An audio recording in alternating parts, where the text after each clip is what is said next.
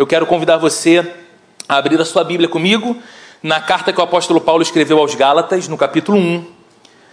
Nós vamos ler do versículo 6 até o versículo 9. Caso você esteja sem a sua Bíblia, você pode acompanhar o texto na projeção aqui na frente, no vídeo wall. Eu leio na versão NVI e essa mesma versão vai ser projetada aqui também. Carta que o apóstolo Paulo escreveu para as igrejas de uma região chamada Galácia, uma província romana da Ásia Menor, onde hoje se localiza a Turquia. Capítulo 1, a partir do verso 6, a Bíblia registra assim as palavras do apóstolo: Admiro-me de que vocês estejam abandonando tão rapidamente aquele que os chamou pela graça de Cristo para seguirem outro evangelho, que na realidade não é o evangelho. O que ocorre é que algumas pessoas os estão perturbando querendo perverter o evangelho de Cristo. Mas ainda que nós, ou um anjo dos céus, pregue um evangelho diferente daquele que lhes pregamos, que seja amaldiçoado. Como já dissemos, agora repito: se alguém lhes anuncia um evangelho diferente daquele que já receberam, que seja amaldiçoado. Até aqui a nossa leitura. Vamos fechar os olhos, vamos orar mais uma vez. Obrigado, Senhor, por essa noite. Obrigado, Deus, por esse culto que é todo dedicado ao Senhor. Obrigado porque no meio das canções, em cada oração, nós não apenas temos a certeza pela fé de que tu estás presente aqui, mas nós tivemos a oportunidade de sentir que o Senhor estava entre nós. Obrigado pelos testemunhos, Deus das missões urbanas, obrigado, Senhor, pelo avanço dessa igreja. Obrigado porque há mais de duas décadas o Senhor tem usado esse lugar, essa igreja, ao lado de outras tantas igrejas maravilhosas nessa cidade, para que a história dessa cidade seja transformada pelo Evangelho de Jesus. Que o Senhor continue ajudando e nos levando além para cumprir a tua vontade. Te pedimos que nessa noite o Senhor nos fale através da Bíblia que, Deus amado, não sejam as minhas palavras, que não seja o meu preparo, que não seja o meu estudo. Eu não confio nestas coisas. Eu confio na unção do Teu Espírito Santo e na dependência do Teu agir entre nós, nos falando ao coração que o teu nome seja exaltado, que o teu evangelho seja exaltado e que o nosso coração se alegre em reconhecer a tua voz e seguir na direção que o Senhor nos aponta. Que saímos daqui dizendo como foi bom ter estado na igreja hoje, como foi importante, relevante para a semana e relevante para a vida. Oramos assim em nome de Jesus. Amém. Queridos, nós vivemos num tempo muito interessante nós falamos muito e escutamos muito a respeito da liberdade, a respeito da imperiosa necessidade de nós valorizarmos a vida livre, de nós valorizarmos a liberdade individual das pessoas, para que façam livremente as suas escolhas, para que livremente definam os seus caminhos, mas talvez não tem havido tempo histórico como o nosso, em que homens e mulheres como nós voluntariamente se lançam em pensamentos, estruturas de vida que, ao invés de deixá-los livres, os tornam escravos, dependentes, viciados. Um, um exemplo disso, para ilustrar o que eu estou dizendo, é o fato de nós vivermos hoje numa cultura que aponta e celebra a tirania da performance. Perceba, dizemos que somos pessoas livres, mas todos nós que vivemos nessa cidade, ah, no século 21, cercados pelos estímulos que nos cercam, cercados pelos amigos e familiares que temos, somos convencidos de que precisamos lutar para ter cada vez mais uma performance melhor em tudo. Isso porque a gente vive num mundo pautado pela lei do esforço-recompensa. E nós crescemos acreditando que isso é um padrão mesmo de vida. Por exemplo, você ah, se esforça muito nos estudos. E qual é a recompensa do seu esforço? Você é aprovado. Você tem uma boa nota. Você consegue uma boa classificação. Você se esforça muito no seu trabalho. Você levanta mais cedo, você dorme mais tarde, você faz para além do que te é pedido. O seu empenho excede em muito aos dos demais, e qual é a recompensa desse esforço? Você é promovido, você cresce, você sobe de níveis, você sobe de posições, você ganha mais respeito, você ganha mais visibilidade. Nós sabemos a importância de sacrificarmos a, ah, na nossa vida financeira, por exemplo como é necessário termos uma postura mais conservadora nos nossos gastos e talvez mais arrojada nos nossos investimentos, porque fazendo isso, esforçando-nos dessa maneira, a recompensa será teremos mais dinheiro do que outras pessoas que simplesmente gastam ah, irresponsavelmente. E vamos aplicando isso a cada área da vida. Se o nosso prato, todos os dias das nossas refeições, estiver mais colorido, se suprimirmos dele ali a gordura, a fritura, evitarmos açúcares, o que vai acontecer? Vamos emagrecer. É a recompensa. Ficaremos mais esbeltos, mais saudáveis. Se você se esforçar muito numa atividade física regular, eu tenho um amigo aqui querido, hoje praticante de crossfit e feliz da vida com, seu, com a sua prática do crossfit, perdendo peso, ganhando saúde, virando um atleta, porque qual é a recompensa do esforço da atividade física? Você fica com o corpo mais esbelto, você fica mais bonito. Né? Para alguns isso não é tão possível, mas vai lá, melhora um pouquinho a condição, a, a condição física e a gente vai colocando esse mesmo princípio em todas as áreas da vida. Você ama, você se esforça para amar alguém, você dedica o seu tempo, você compartilha os seus sonhos, você abre teu coração, você expressa os seus sentimentos. E qual é a recompensa que a gente espera disso? Amor em troca a devolução dessas mesmas coisas. Toda a nossa vida é pautada nessa lei do esforço e da recompensa. E embora estas coisas não estejam erradas em si mesmos, a gente não percebe que no fim das contas todas elas estão exigindo mais da nossa performance. Se eu quero ganhar mais, eu tenho que ter uma melhor performance em gerir o meu dinheiro. Se eu quero ascender profissionalmente, eu tenho que ter uma melhor performance do que os meus pares. Se eu quero receber mais amor, mais atenção, ser mais celebrado pelos meus amigos, eu tenho que ter uma performance melhor. E qual é o problema disso? O problema disso é que nós projetamos esse mesmo princípio para o nosso relacionamento com Deus. E voluntariamente nos lançamos numa outra tirania, que é uma escravidão. Nos lançamos na tirania da performance religiosa passamos a acreditar que a vida cristã se resume ao esforço de faz... ao esforço que nós fazemos para nos aproximar de Deus. Passamos a acreditar que a vida cristã se resume ao esforço que nós fazemos para obedecer a Deus. Então a recompensa do nosso esforço de estarmos mais próximos de Deus e a recompensa do nosso esforço de obedecermos mais a Deus será que Deus nos amará. Deus nos aceitará. Deus há de nos abençoar, Deus há de olhar pa, para nós e olhar por nós, afinal, estamos fazendo muitas coisas e muitos esforços na direção de Deus. Se você veio aqui nessa noite e você pensa a vida cristã exatamente dessa maneira, eu te peço que, por favor, você me acompanhe a cada instante dos próximos minutos, porque eu tenho certeza que essa mensagem vai ser muito importante para você.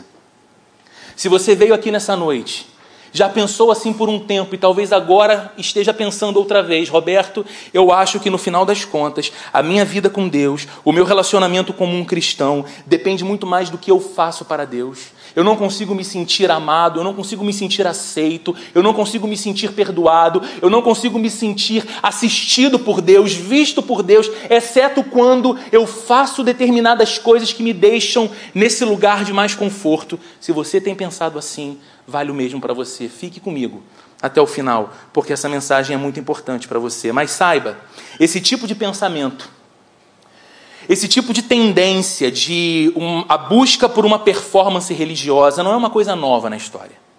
Não é uma exclusividade da nossa época. Isso é uma coisa muito antiga, tão antiga que Paulo escreve essa carta que nós lemos um trecho nessa noite exatamente por esse motivo. Paulo escreve essa carta para homens e mulheres que foram evangelizados por ele. Paulo escreve essa carta para homens e mulheres que não tinham um relacionamento com Deus como algo ah, padronizado em suas histórias. Eles vieram do mundo gentílico. As igrejas que foram constituídas nessa região chamada Galácia não era predominantemente formada por homens e mulheres vindos do judaísmo e convertidos ao cristianismo, como acontecia em Jerusalém, na igreja de Jerusalém onde estavam os apóstolos João, Pedro, Tiago, Paulo como plantador de igrejas, Paulo como missionário, viajava para lugares e regiões onde o evangelho ainda não tinha sido anunciado. E então, no meio daquele panteão de deuses e de todo tipo de crença, ele começava a anunciar Jesus Cristo. Ele começava a falar do amor de Deus revelado através de Jesus Cristo e as pessoas ouviam o Evangelho, as pessoas rendiam seus corações ao Evangelho, as pessoas eram batizadas e começavam a constituir pequenas comunidades de fé e eram pastoreadas por Paulo. Depois de um tempo preparando pessoas, ensinando pessoas, havendo ali minimamente organizada uma comunidade, uma igreja, Paulo saía daquela região e ia para um outro lugar, onde ainda não havia sido pregado o evangelho, para repetir todo o processo outra vez. Mas ele mantinha a relação próxima com as igrejas por ele plantadas através das cartas. E Gálatas é uma dessas cartas. Ele escreve porque chega ao conhecimento do apóstolo Paulo que pouco tempo depois daquelas igrejas estabelecidas, vivendo uma fé vibrante, centradas no Evangelho, alguns professores de teologia, alguns mestres judaizantes, diz o texto bíblico, estavam caminhando pelas igrejas daquela região e ensinando aos homens e mulheres convertidos a Cristo daquela localidade o seguinte: olha, tudo o que o apóstolo Paulo pregou aqui entre vocês é verdade e é maravilhoso. Vocês realmente precisam crer com todo o coração no que Jesus Cristo veio fazer por vocês, indo para uma cruz, morrer pelos pecados de vocês. Mas saibam de uma coisa: vocês eram gentios. Vocês nunca foram judeus, vocês não seguiram os profetas, vocês não conhecem os salmos, vocês nunca se submeteram à lei de Moisés, vocês não têm a circuncisão. Vocês não têm a marca física de que são um povo de aliança com Deus como os judeus têm. Então, para que Deus os aceite plenamente, para que vocês sejam realmente considerados filhos e filhas de Deus, vocês precisam cumprir os ritos da lei também. Vocês precisam seguir os ritos das leis cerimoniais, como nós, os judeus, sempre fizemos. Vocês precisam da circuncisão. E aqueles homens e mulheres das igrejas na Galácia, ouvindo essa mensagem, começaram a pensar que a sua fé não era uma fé completa. Começaram a pensar que a relação que eles tinham com Deus não era uma relação plena, porque eles ainda não eram plenamente aceitos, porque, embora Cristo tenha feito algo majestoso por eles, Deus aguardava que eles fizessem alguma coisa. Um esforço humano deles, uma iniciativa deles, para que então a coisa fosse plenamente maravilhosa. E é por causa disso que Paulo escreve essa carta, e em especial o trecho que lemos nessa noite, em que Paulo diz que a mensagem do Evangelho é essencialmente uma: Jesus é suficiente. Em tempos em que a suficiência de Cristo estava sendo questionada, em tempos em que homens e mulheres estavam sendo ensinados de que não bastava fé exclusiva em Jesus, que não bastava apenas o que Cristo veio a este mundo fazer por amor aos seus, mas que era necessário adicionar à fé em Cristo algumas obras humanas, Paulo escreve essa carta para dizer o seguinte: há um erro entre vocês. Jesus é suficiente. E no verso 6, texto que lemos, ele começa dizendo: Admiro-me de que vocês estejam abandonando tão rapidamente aquele que os chamou pela graça de Cristo para seguirem outro evangelho. Sabe o que é legal nessa carta? Você começa a perceber que, diante do fato que Paulo agora sabe, de que estes homens e mulheres, que ele conhecia o nome, ele conhecia o rosto, ele conhecia a história, ele viu os impactos do Evangelho em suas vidas, em suas casas. Agora, sabendo que estas pessoas estavam se rendendo a um outro tipo de discurso, a um outro tipo de mensagem, entrando em crise de fé por conta disso, ele expressa algumas reações, e a primeira reação dele é a de surpresa. Mas não de uma surpresa positiva, não aquela surpresa que você olha e diz: Olha, que legal, né? Tipo o torcedor do Botafogo ontem assistindo o primeiro tempo contra o Flamengo. Caramba! Eu não assistia. Livramento de Deus. Eu não assistia. Mas eu soube. E um amigo meu me disse: Cara, hoje vai. Porque anulamos o Flamengo no primeiro tempo, botamos uma bola na trave e tivemos um gol anulado. E foi para o intervalo e eu falei: É hoje. E acabou 3 a 0 pro Flamengo. Mas não é aquela surpresa positiva que eu tive no, no, no, no primeiro tempo do jogo, sabe? É, é a surpresa do segundo tempo. É a surpresa negativa. É a perplexidade. A questão para Paulo é, e por isso ele escreve que estava admirado com aquilo: como poderia, em tão pouco tempo, pessoas que haviam rendido-se ao Evangelho de Jesus desviarem-se dele? Como, em tão pouco tempo, gente que passou a ter uma luz nos olhos que antes não havia, gente que viu seu coração e sua vida sendo ressignificada por causa do Evangelho de Jesus. Desertando desse evangelho e abraçando uma outra coisa. O evangelho que eles receberam pela pregação de Paulo dizia que Deus fora na direção deles, não o contrário. O evangelho bíblico diz que Deus vai na direção de homens que não podem fazer absolutamente nada por si e muito menos teriam algum interesse ou inclinação natural por Deus. São homens e mulheres, como o próprio apóstolo Paulo escreve na carta aos Efésios, que estavam mortos em seus pecados sem nenhum ímpeto de vida espiritual, sem nenhuma percepção de Deus na vida. Deus, vendo esse quadro, veio na direção deles. O evangelho que eles receberam através da pregação de Paulo dizia que Deus os aceitou prontamente, embora eles não merecessem. O evangelho que eles creram, o evangelho que mudou o coração deles, lhes havia ensinado que o olhar atento de Deus por eles, que o amor de Deus por eles, não foi uma resposta a algo que eles deram ou fizeram por Deus. Eles não tinham mérito algum, eles não tinham uma vida moralmente elogiável, eles não tinham uma vida religiosa vibrante, eles eram pecadores perdidos. E Deus os desejou e Deus prontamente o aceitou. E o evangelho que eles receberam de Paulo dizia que, em resposta a isso tudo, em resposta ao que Deus fez, em resposta ao amor de Deus, ao incrível amor de Deus, ao inexplicável amor de Deus, eles passaram a seguir a Jesus. Em resposta ao que Deus fez, eles passaram a amar a Jesus. Em resposta ao que Deus fez, eles passaram a obedecer a Jesus. Mas seguir a Jesus amar a Jesus, obedecer a Jesus, não foram coisas que eles fizeram primeiro, para que então Deus os amasse, para que então Deus dissesse: agora sim os chamarei de filhos, porque vocês estão obedecendo tudo como eu quero. Não. Eles estavam completamente perdidos. Deus fez tudo por eles e o coração deles, como que não tendo outra possibilidade de resposta, desejou responder ao amor de Deus com amor desejou responder ao convite de Cristo, seguindo a Cristo. A lei de Deus ou a palavra de Deus com obediência, porque a pergunta do coração é: diante do fato inquestionável de que sou amado, como não obedecê-lo? Como não querer essa vida? Como não estar próximo dele? Por isso o espanto de Paulo. Porque a coisa agora era diferente na mente e no coração dessas pessoas. Ele diz: Admira-me, admiro-me de que vocês estejam abandonando tão rapidamente aquele que os chamou pela graça de Cristo. Essa palavra, traduzida na nossa Bíblia como abandonando, vem do grego metatiteme. Essa é uma palavra muito forte. Porque na cultura grega, a ideia por detrás da palavra metatiteme fala de uma transferência de fidelidade. Eles não estavam apenas adicionando pitadas novas, coisas mais sofisticadas, novos elementos rebuscados na fé deles. Não. Eles estavam alterando por completo o foco de sua fé. Ao ponto de Paulo dizer que eles não apenas estavam se afastando do evangelho, como quem se afasta de uma teoria, eles não estavam apenas se afastando do evangelho como quem se afasta de uma mensagem ou de um discurso, mas eles estavam se afastando do próprio Deus.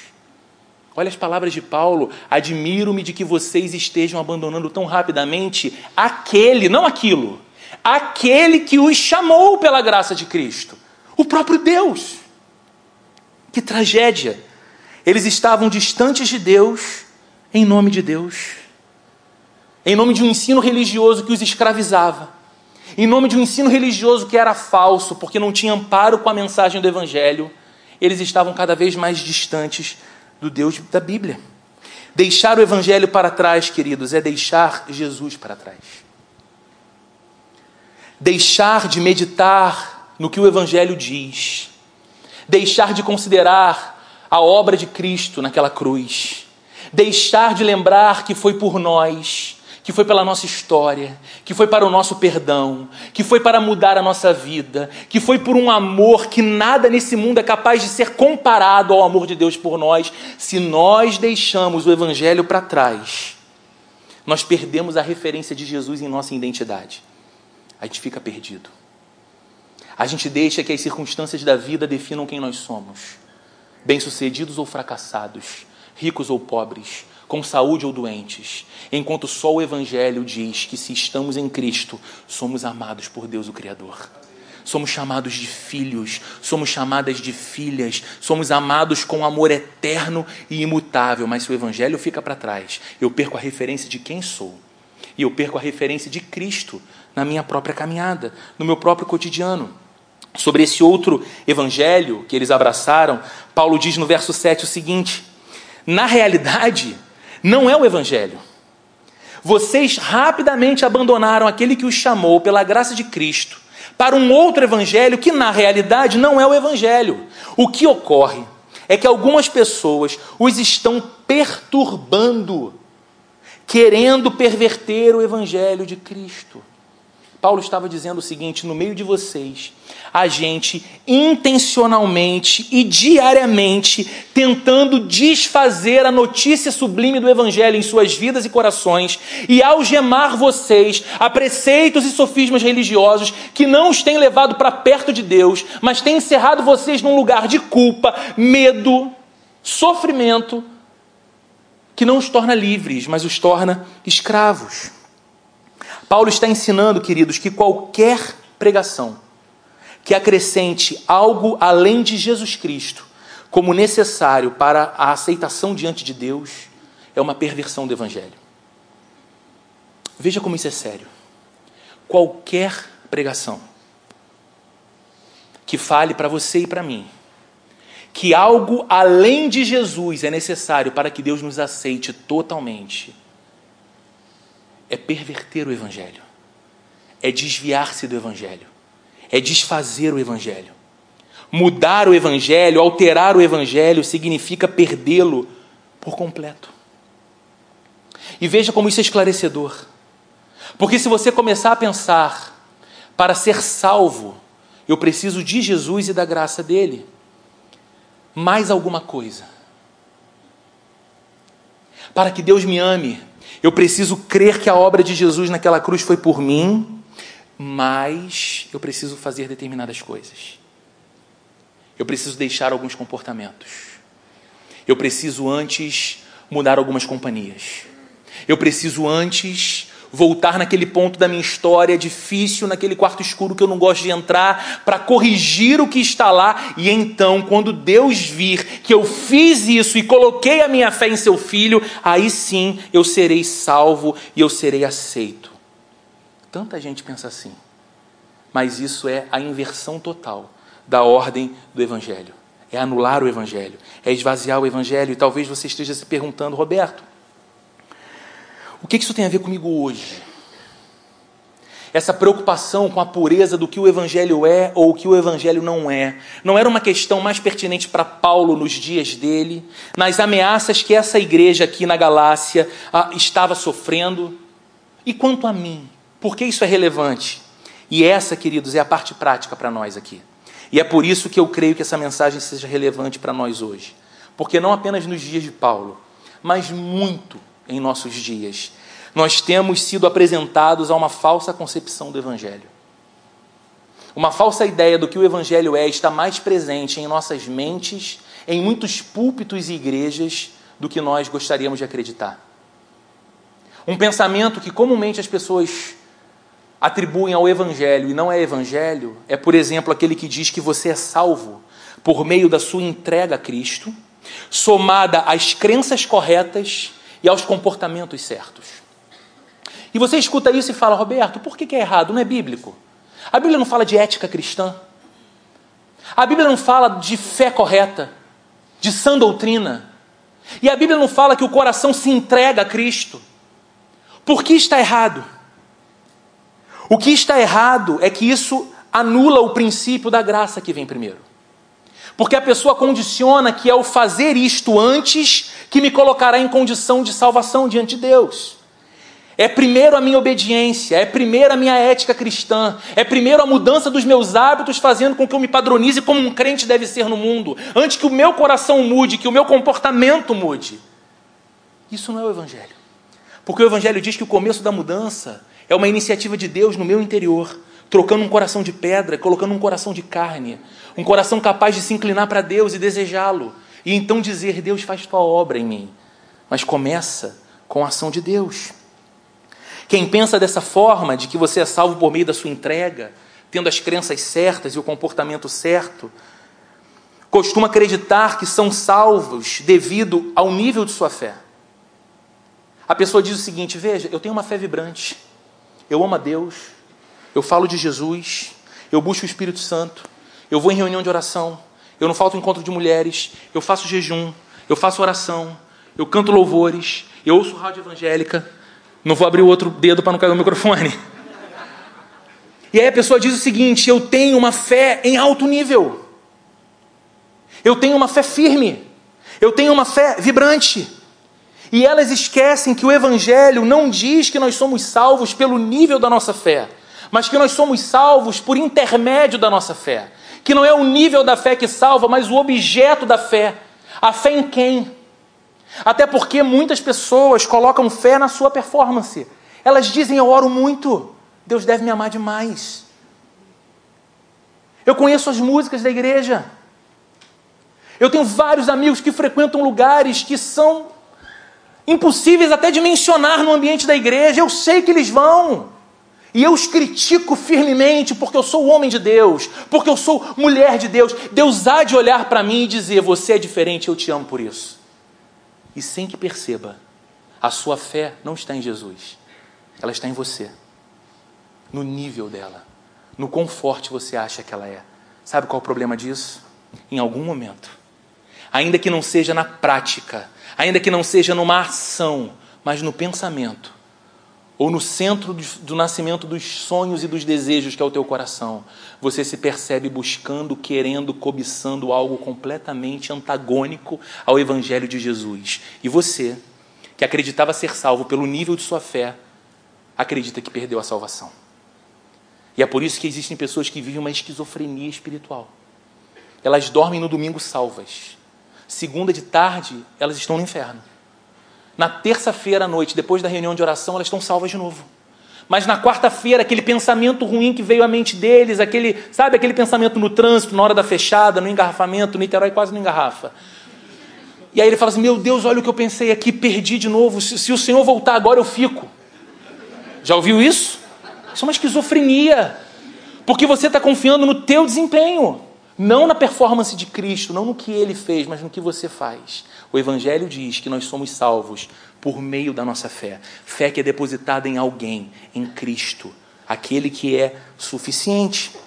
Um outro pensamento, muito confundido com o Evangelho nos nossos dias, e a turma gosta muito desse pensamento. As pessoas celebram esse tipo de discurso. Ah, tem muito pastor pregando isso hoje em dia. É aquele que diz o seguinte: não importa aquilo que você crê. Não, não. O que você crê não importa. Não importa a religião que você tem, ou se você não tem religião nenhuma, desde que você seja uma pessoa boa. Já ouviu isso? Já falo isso? É uma ideia muito popular. É a ideia que defende que todas as pessoas boas, independente de sua religião, encontrarão a Deus. Porque uma pessoa boa tem que encontrar Deus. A gente costuma dizer por aí. E aí, a gente não percebe que, no fundo, essa afirmação diz que boas obras são o suficiente para se chegar a Deus. E eu te pergunto, por que Jesus teve que vir a esse mundo morrer numa cruz? Bastava ele ensinar virtude. Se boa obra era suficiente, bastava ele ficar pregando até convencer a gente, até mudar nosso comportamento, parar de mentir, sermos altruístas, tratarmos do, do, do pobre vulnerável fazermos caridade, virtudes. E então seríamos pessoas boas, Deus olharia para nós, nos consideraria, nos consideraria pessoas boas e estaríamos a salvo. Esse argumento ele tem dois problemas. Essa ideia, que é muito popular nos nossos dias, de que você não tem que se preocupar com religião nem naquilo que você crê, apenas em ser uma boa pessoa, tem dois problemas. O primeiro é que ele é um argumento intolerante. Ele está vestido de tolerância, Porque a galera diz assim: não, rapaz, liga para esse negócio de igreja, não. Olha, não esquece. Essa coisa de doutrina, isso é um perigo. Não pensa nisso, não. Você tem que ser uma pessoa boa. Por que, que esse argumento é intolerante? Porque pessoas más não podem ter esperança nenhuma. Só pessoas boas. Porque pessoas que erram gravemente em suas histórias não podem ter esperança nenhuma. Só pessoas boas. Porque pessoas sem muitas virtudes não podem ter esperança nenhuma. Só pessoas virtuosas. Então, aquela mulher de 40 anos que guarda com sofrimento no seu coração a história de que aos 17, sem ninguém saber, praticou um aborto por desespero ao pensar no seu futuro e carrega a culpa na alma por tudo isso até hoje, em silêncio, não pode ter esperança para ela, porque ela tem em sua história a marca de algo que não é virtuoso e ela sabe. O sujeito que perdeu a sua família, o respeito dos seus filhos porque afundou no álcool, ele não pode nunca mais ter esperança porque ele não foi virtuoso, ele não foi bom. Alguns homens que hoje nós chamamos de irmãos em Cristo, que se encontram no R3, um centro de recuperação, e que são devolvidos à sociedade transformados, empregados, novas pessoas, não poderiam ter esperança nenhuma, porque em algum momento de suas vidas eles não apresentaram virtudes, eles não foram pessoas boas. É intolerante. E o segundo problema desse argumento é que, além de intolerante, ele gera em nós uma pergunta. Ok, basta ser bom. Comparado a quem? Qual é o padrão de bondade? É o é que eu estabeleço? É ser bom de acordo com o meu critério? Porque se é para ser bom de acordo com o critério de Deus, a gente vai ter um problema. Porque o nosso referencial de pessoa boa é Jesus. E eu não sei como é para você, mas para mim eu me sinto sempre em falta quando comparado a ele. Fica bem ruim para o meu lado. Bem ruim para o meu lado. Por isso Paulo se mostra surpreso. Como assim? Como vocês abandonaram o evangelho? Como vocês esqueceram de que não foram vocês que iniciaram essa jornada, mas vocês foram alvo de amor de Deus? E não apenas perplexo, surpreso, mas Paulo também mostra uma segunda reação. Ele está indignado. Ele está revoltado. Você deve ter notado o peso das palavras no verso que lemos. No verso 8 ele diz: Mas ainda que nós, ou um anjo dos céus, pregue um evangelho diferente daquele que lhes pregamos, que seja amaldiçoado.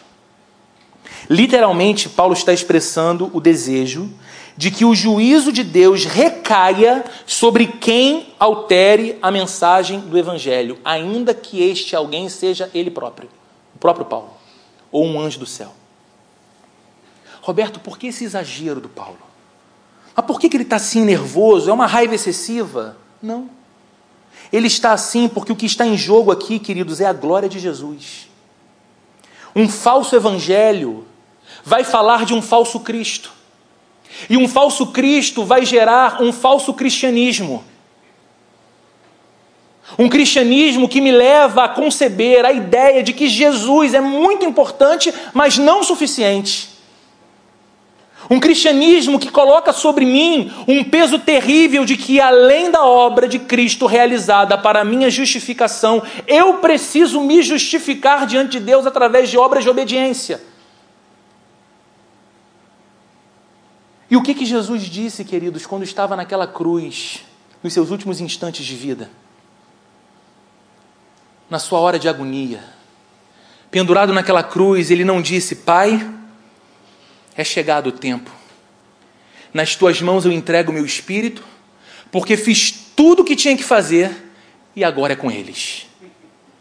O que Jesus disse? Pai, está consumado nas tuas mãos entrego o meu espírito. E morreu. Pai, está consumado. Sabe o que significa? Acabou. Tudo que o Roberto teria que fazer para ser aceito aos teus olhos, e ele jamais teria condições de fazê-lo, eu fiz por ele, e agora acabou, Pai. Se ele está em mim, se ele está coberto pelo meu sangue, se o coração dele pulsa em fé por mim como seu Senhor e seu Salvador, acabou, ele é aceito, ele é amado, ele pode ser transformado, ele não vai transformar a si mesmo, ele será transformado, Pai. Acabou. Está consumado. É por isso que Paulo está irado, porque é a glória desse Cristo que disse: está consumado, que está em jogo. É dizer que Cristo mentiu ao dizer que estava consumado, que na verdade não estava, porque eu tenho que completar aquilo que ele deixou de fazer. Paulo está irado porque é a eternidade que está em jogo. Alterar o evangelho é brincar com a vida eterna, é alterar a mensagem da salvação. E aqui, queridos, Paulo é firme e enfático, porque nesse texto nós encontramos o padrão para julgar pregadores, líderes, igrejas ou qualquer pessoa que se coloque a falar em nome de Deus para os outros. E eu sei que talvez você goste daquele discurso de que a gente não tem que julgar ninguém. Mas a Bíblia diz o tempo todo que nós precisamos fazer juízos. A Bíblia diz que você conhece a árvore julgando o seu fruto. A Bíblia diz que as profecias deveriam ser julgadas pela revelação do próprio Deus na Bíblia. A Bíblia diz que havia uma comunidade cristã numa cidade chamada Bereia, que escutava a pregação dos apóstolos, mas que voltavam para as Escrituras, para os salmos, para os profetas, para ver se aquilo que os apóstolos pregavam tinha sintonia com a revelação de Deus conforme entregue no passado. E então eles percebiam que era fiel e seguiam o ensino, julgar a pregação. E aqui Paulo está dizendo qual é o padrão para julgar pregadores, líderes, igrejas. Chamar de fato igreja de igreja. E não essa massa. E não esse evangelho que parece que explodiu no Brasil, mas que não é evangelho, que faz com que sejamos uma massa de 50 milhões de pessoas que não mudam nem um bairro, quanto mais um país. O padrão é o evangelho conforme revelado na Bíblia. É o Evangelho que julga a igreja, não é o contrário. Não é a igreja que julga o Evangelho. Não é a igreja que diz o que o Evangelho é. É o Evangelho que diz o que uma igreja é e o que uma igreja deve fazer. Nós não definimos o Evangelho conforme o nosso gosto e a nossa preferência. O Evangelho define quem nós somos. É o Evangelho que fala o nosso respeito. O Evangelho, queridos, como diz, como diz o Tim Keller, não é apenas o ABC da vida cristã. Ele não é aquela coisa importante no começo da caminhada. A pregação de que Cristo deu a sua vida por pecadores dos quais eu sou o pior. E agora que eu creio em Cristo e inicio a jornada cristã, é na força do meu braço. É na minha diligência moral que Deus vai me aceitar e me amar. Não. O Evangelho não é só o ABC. O Evangelho é o alfabeto inteiro da nossa vida com Jesus. Ele está no início, ele está no meio e ele nos leva até o fim. Se nós perdemos o Evangelho, se nós tiramos o Evangelho do centro das nossas vidas, nós perdemos a nós mesmos e por completo. Por completo. Jesus é suficiente. E talvez você tenha vindo aqui, como eu falei no começo, e sendo muito honesto com você mesmo, você diga: há algum tempo eu sinto interesse por uma vida mais próxima de Deus. Eu gosto do culto. Eu queria estar mais presente na igreja. Eu me emociono com as músicas. Eu amo as orações. Mas sabe, Roberto, quando eu olho para o meu coração, quando eu olho para a minha vida, eu percebo que há ainda algumas coisas que certamente não agradam a Deus em mim. E então, eu paro ali. Eu não ultrapasso essa fronteira, porque o, o limite é aquilo que está na minha vida, o limite, a fronteira que estabelece até onde eu vou, até onde eu me aproximo, até onde eu me interesso de Deus, por Deus, tem a ver com aquilo que eu consigo entregar para Ele. E há coisas que eu ainda não entreguei, há padrões que eu ainda não mudei, há situações que ainda não foram mexidas na minha história e eu acho que Deus não vai me aceitar enquanto eu não fizer isso. Se você chegou aqui nessa noite, eu tenho, não tenho dúvidas de que, trazido por Deus para ouvir isto, Saia daqui com o seu coração repetindo essa frase: Jesus é suficiente. Creia nisso. Você nunca será suficiente para Deus. Eu não sou. Se eu dependesse da minha suficiência diante de Deus para vir aqui, abrir uma Bíblia e pregar para você, eu estaria perdido. Você não é suficiente, Jesus é. Então creia nisso. Mais do que crer, renda-se a isso. Sabe? Renda-se a isso, renda-se ao fato de que aquilo que você não consegue dar, aquilo que você não consegue fazer, a vida que você não consegue imaginar daqui a um ano, Jesus é suficiente para conduzir você até lá. A esperança que você busca em tantas experiências, a paz que você procura no dinheiro, a paz que você procura na admiração pela sua beleza ou pela sua inteligência, a segurança que você procura no seu condomínio bem protegido, com câmeras, ou na escola boa do seu filho, você só encontrará em Jesus. Renda-se a isso e experimente isso em sua vida. Jesus é suficiente para te dar paz. Jesus é suficiente para conduzir sua história. E então, crendo nisso, rendendo-se a isso, viva para responder a isso. Perceba, eu não estou dizendo aqui para você que chegou nessa noite, não se diz cristão, não é batizado, está começando a frequentar a igreja. Eu não estou dizendo que amanhã você tem que começar a obedecer diligentemente a Deus. Você não vai conseguir assim.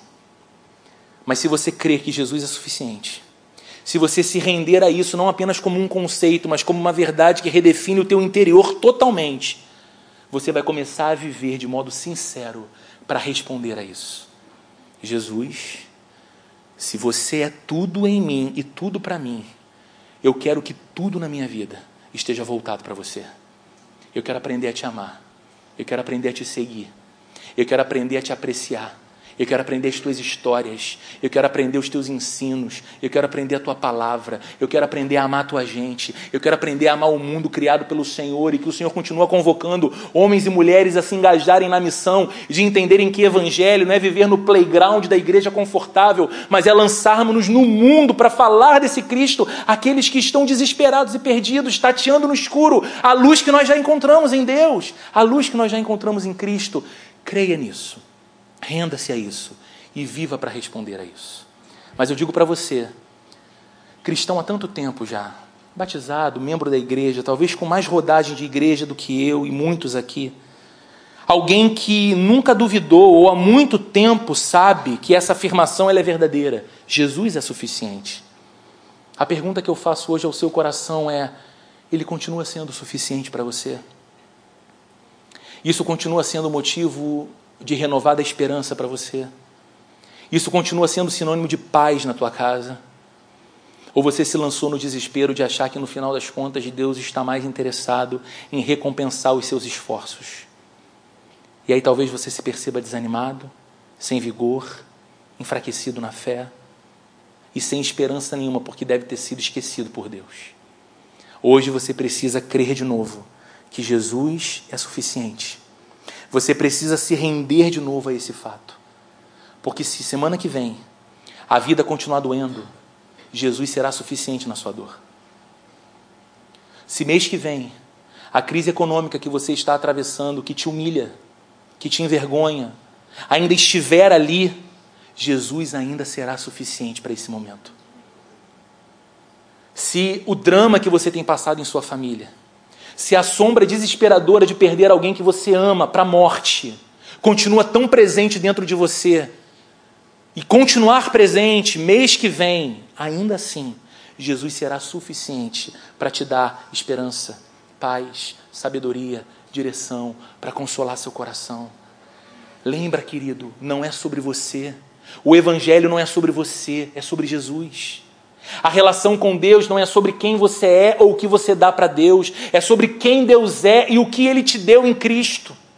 Então, creia nisso, renda-se a isso e viva para responder a isso. Porque se isso for uma verdade, para além de um conceito, mas uma vida pulsante dentro de você, o seu desejo e a sua pergunta para o próprio coração será: Jesus, como não viver para entregar, para oferecer a totalidade da minha vida a Ti, uma vez que Tu és tudo para mim. Tu és suficiente em mim. Tu és o Senhor. Tu és o Rei. Tu és o Salvador. Vamos ficar de pé, queridos. Vamos orar.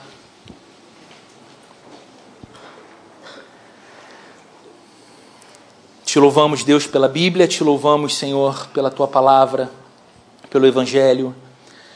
Te louvamos porque o Evangelho diz quem nós somos. Perdidos que foram achados. Gente sem valor espiritual aos olhos de Deus, mas que recebeu todo o valor e todo o amor do mundo pela livre iniciativa da tua graça em nos resgatar e nos chamar de filhos e filhas. Senhor, te peço que o Senhor nos livre de brincar com a mensagem do Evangelho te peço que o Senhor nos livre de nos conformarmos a uma religiosidade morta, vazia, que não produz vida nem em nós, nem em ninguém, nem na nossa cidade. Te pedimos, Senhor, faz de nós um povo que vibra pelo Evangelho, faz de nós um povo que ama o Evangelho, faz de nós um povo que celebra a cruz, faz de nós um povo que celebra a vida, a obra, o sacrifício de Jesus, a mensagem de amor do Evangelho e que essa mensagem seja a mensagem que a gente proclama, mas que seja também a plataforma sobre a qual a gente vive, a gente estrutura os nossos sonhos, a nossa família, que Jesus continue continue sendo suficiente para nós, Senhor. Na dor, na tristeza, nos dias maus, nas circunstâncias desafiadoras, na alegria, na chegada dos novos filhos, na felicidade do casamento, na crise conjugal, que Jesus continue sendo suficiente para nós, Senhor. Leva-nos a ser o povo do Evangelho que vive e proclama esse Evangelho para a tua glória, Senhor, e em nome de Jesus. Que o amor de Deus, a graça de nosso Senhor e Salvador Jesus Cristo e a comunhão e consolação do Espírito Santo esteja presente com cada um de nós aqui nessa noite, em nome de Jesus. Amém e amém. Querido, cumprimente quem está perto de você, deseje uma boa semana e vamos todos na paz do nosso Deus.